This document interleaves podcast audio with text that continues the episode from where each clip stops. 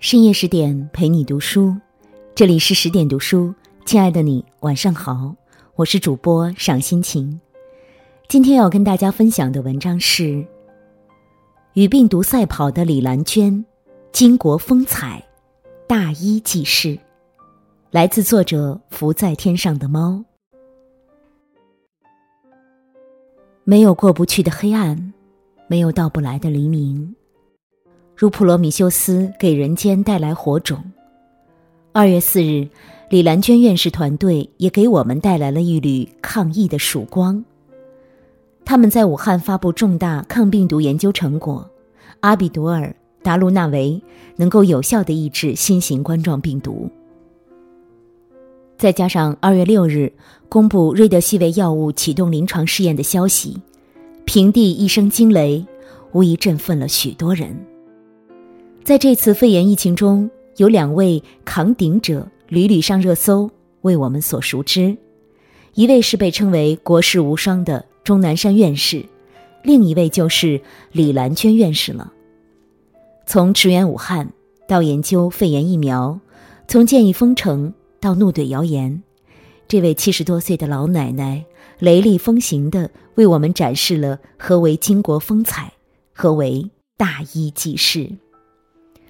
他本可在家颐养天年，儿孙承欢膝下，如今却争分夺秒的埋头研究。他本可退居二线，运筹帷幄，如今披甲上阵，横刀立马，在武汉第一线。半路出家的赤脚医生，到成为诸多荣誉加身的院士，李兰娟把滚烫的一生都献给了医学事业，献给了家国情怀。揭开李兰娟的一生，可谓是跌宕起伏，传奇不已。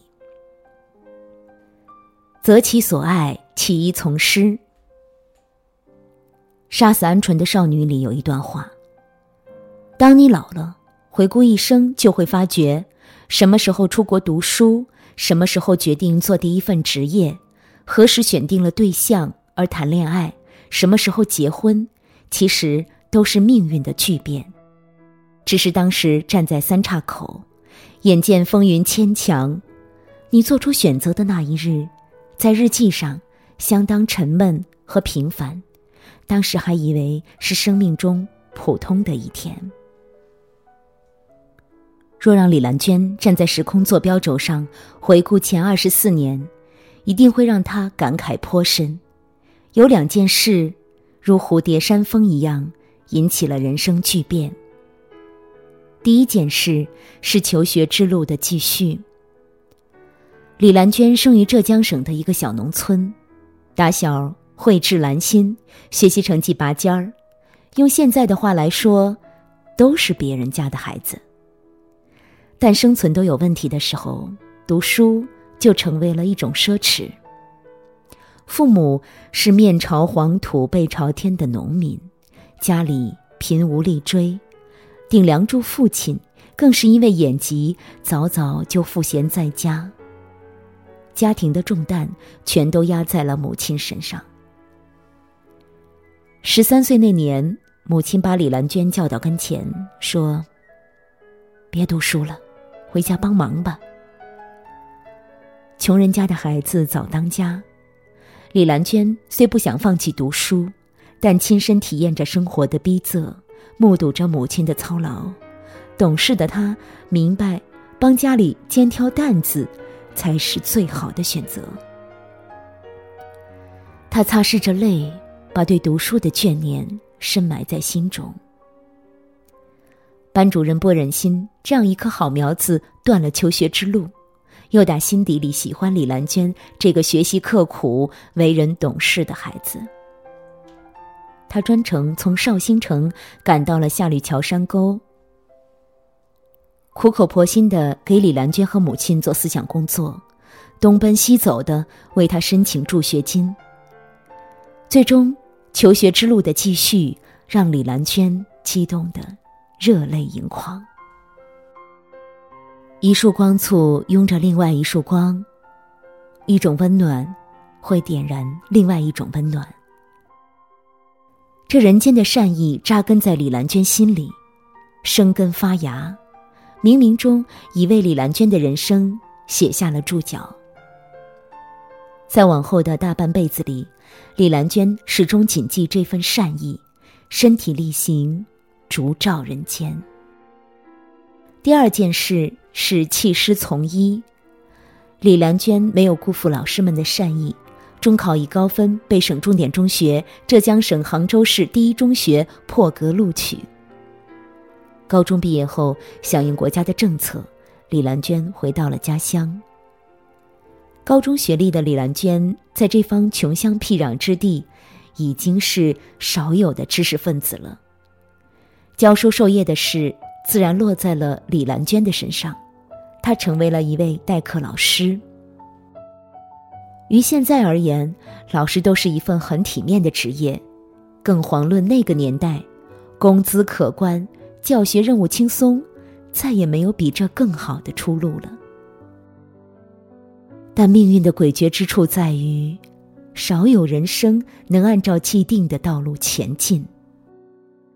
教学之余，李兰娟自学起针灸。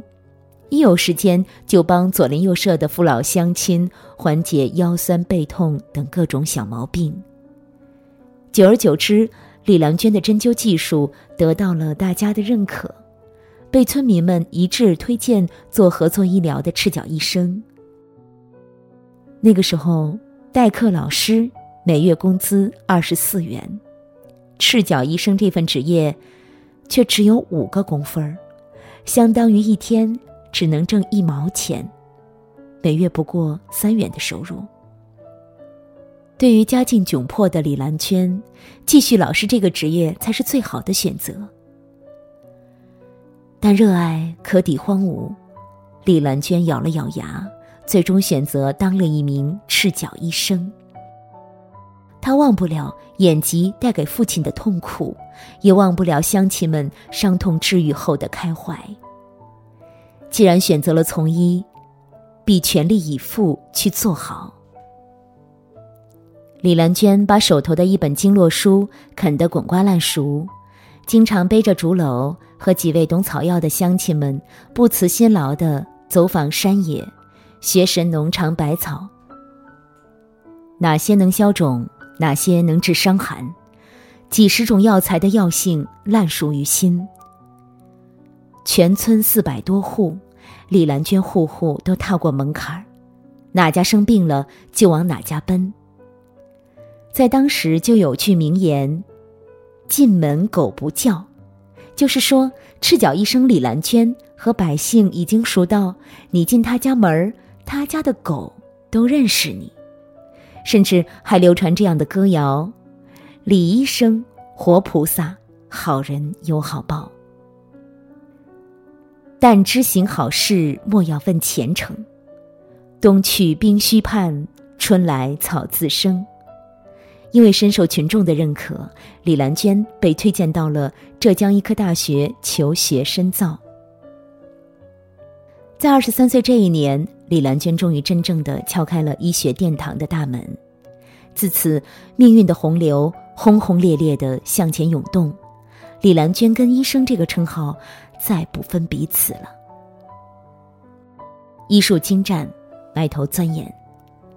上世纪八十年代，重型肝炎肆虐，病死率高达百分之八十。一旦走进重病室，鲜少能活着走出来。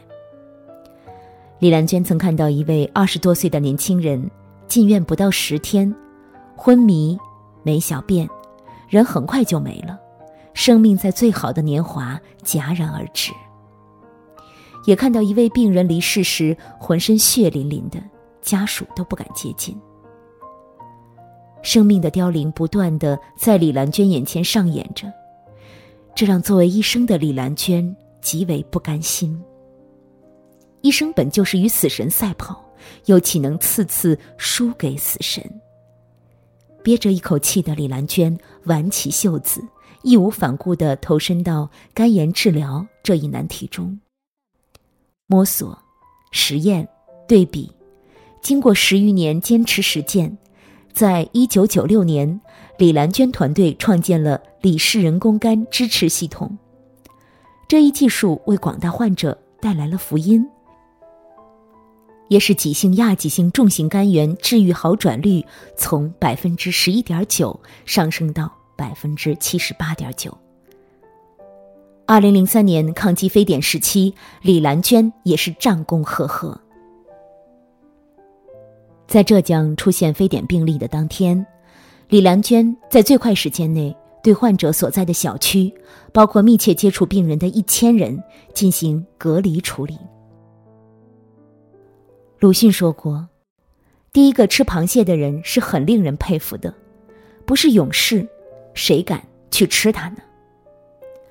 李兰娟的伟大之处就是在于敢为天下人先。大规模隔离在这次冠状肺炎中属于保障到位的有力举措。但在二零一三年的非典时期，李兰娟的这个决断却引起了轩然大波。很多人纷纷质疑，在这是不是小题大做？这会不会引起恐慌？对于疫情有敏锐把握的李兰娟力排众议，掷地有声的表态说：“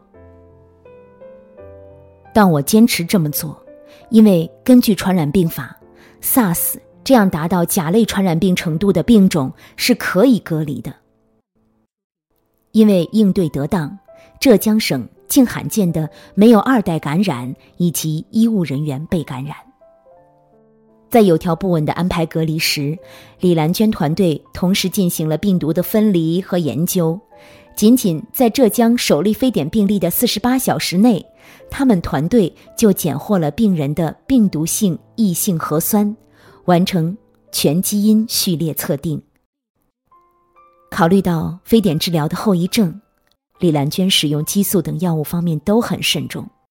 她说：“我们在整个抢救过程中，对激素、抗生素的使用都十分注意，只有在关键时刻进行合理应用。”因为李兰娟的细心和专业，浙江非典病例中没有一人。出现股骨头坏死等严重后遗症。今年的冠状病毒事件中，李兰娟和钟南山的判断和防治策略，不仅有力的促进了武汉的封城举措，还及时引起了国人的重视。戴口罩、经消毒，遏制了病毒的扩散。同时，李兰娟团队用不到一个月的时间，就确定了病毒系列和分离毒株。日本专家对其非常讶异。首先，我作为一名病毒学家，一个月内确定病毒原因，随后还报告和公开序列，从科学的角度看，是非常厉害的。但有这样的中国速度，不过是李兰娟团队日夜兼程及过往经验，结合众多治疗措施拼出来的。他们以自己休息的时间换患者康复的时间。时间不等人呐，前路遍布荆棘，他们仍毅然决然躺过去。医者仁心，心怀天下。希波克拉底誓词里有一句话：“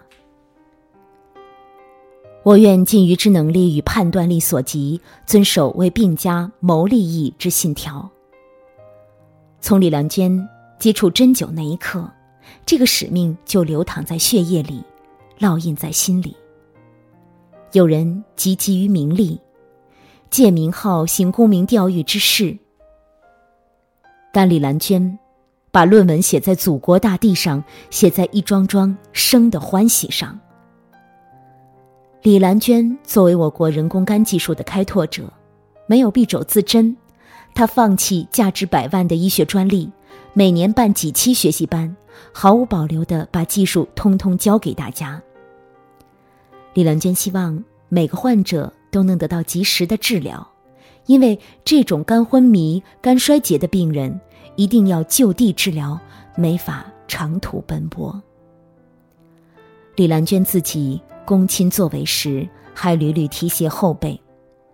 二零一四年，她与丈夫创立了树兰医学奖，旨在鼓励培育中国杰出的医学家。世界很大，你我个体力量渺小。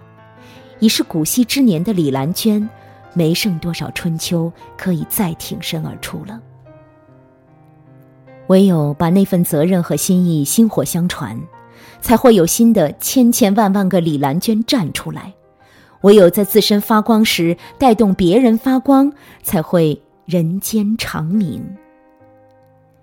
今年每个人都过了一个颇为艰难的春节，对于李兰娟。等在一线冲锋陷阵的逆行者们更是如此。除夕夜本是阖家团圆之时，鬓发依然几多风霜的李兰娟院士却提着行李，匆匆忙忙奔赴北京参加疫情会议。只是因为国家有难，所以他招之即来。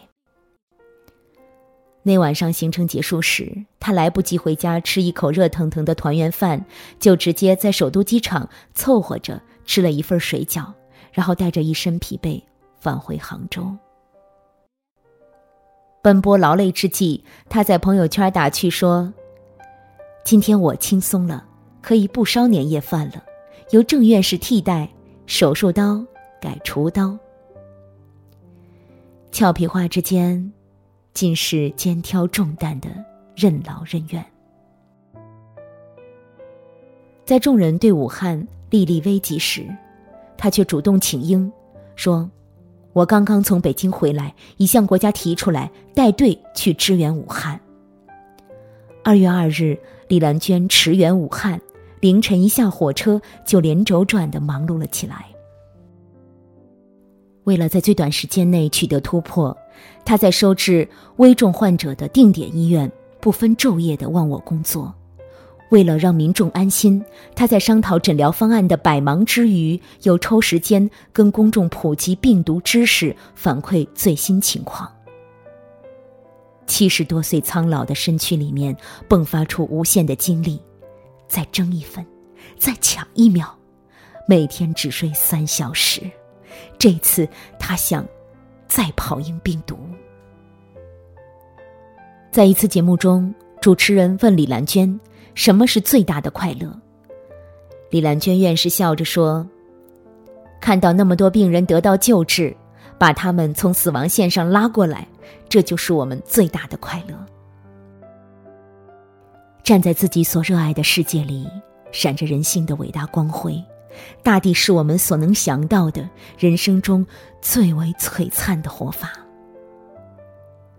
李兰娟的儿子说：“国家需要多久，他待多久，他就可能会待多久。”医者这条路没有尽头，要寻求那唯一的健康和和平，唯有不断的征战。鲁迅说。愿我等中国青年都向上走，不必听自暴自弃者之流的话。能做事的做事，能发声的发声，有一分热，发一分热，就如萤火一般，在黑暗里发一点光，不必等候炬火。李兰娟这一团火，温暖了人心，照亮了黑暗。我们不知道。这场没有硝烟的战争还要持续多久？但因为有无数像李兰娟院士的白衣英雄，我们虽身处隆冬，心里却有一个不可战胜的夏天。险途漫漫，终有一归；阴霾叠嶂，终有云消雨霁时。抗疫一路阴影相随，但因为有他们在。我们抬头总能看见阳光。抗疫一路不知何期，但我们永远与他们同在，祈愿平安归来。最后，用海子的一首诗献给李兰娟院士和众多逆行而上的可爱人：给每一条河，每一座山，取一个温暖的名字。陌生人。我也为你祝福，愿你有一个灿烂的前程，愿你有情人终成眷属，愿你在尘世获得幸福。更多美文，请继续关注十点读书，也欢迎把我们推荐给你的朋友和家人，让我们一起在阅读里成为更好的自己。我是赏心情，我在美丽的渤海之滨山东龙口向您道声晚安，晚安喽！用我的声音让您安静而丰盈。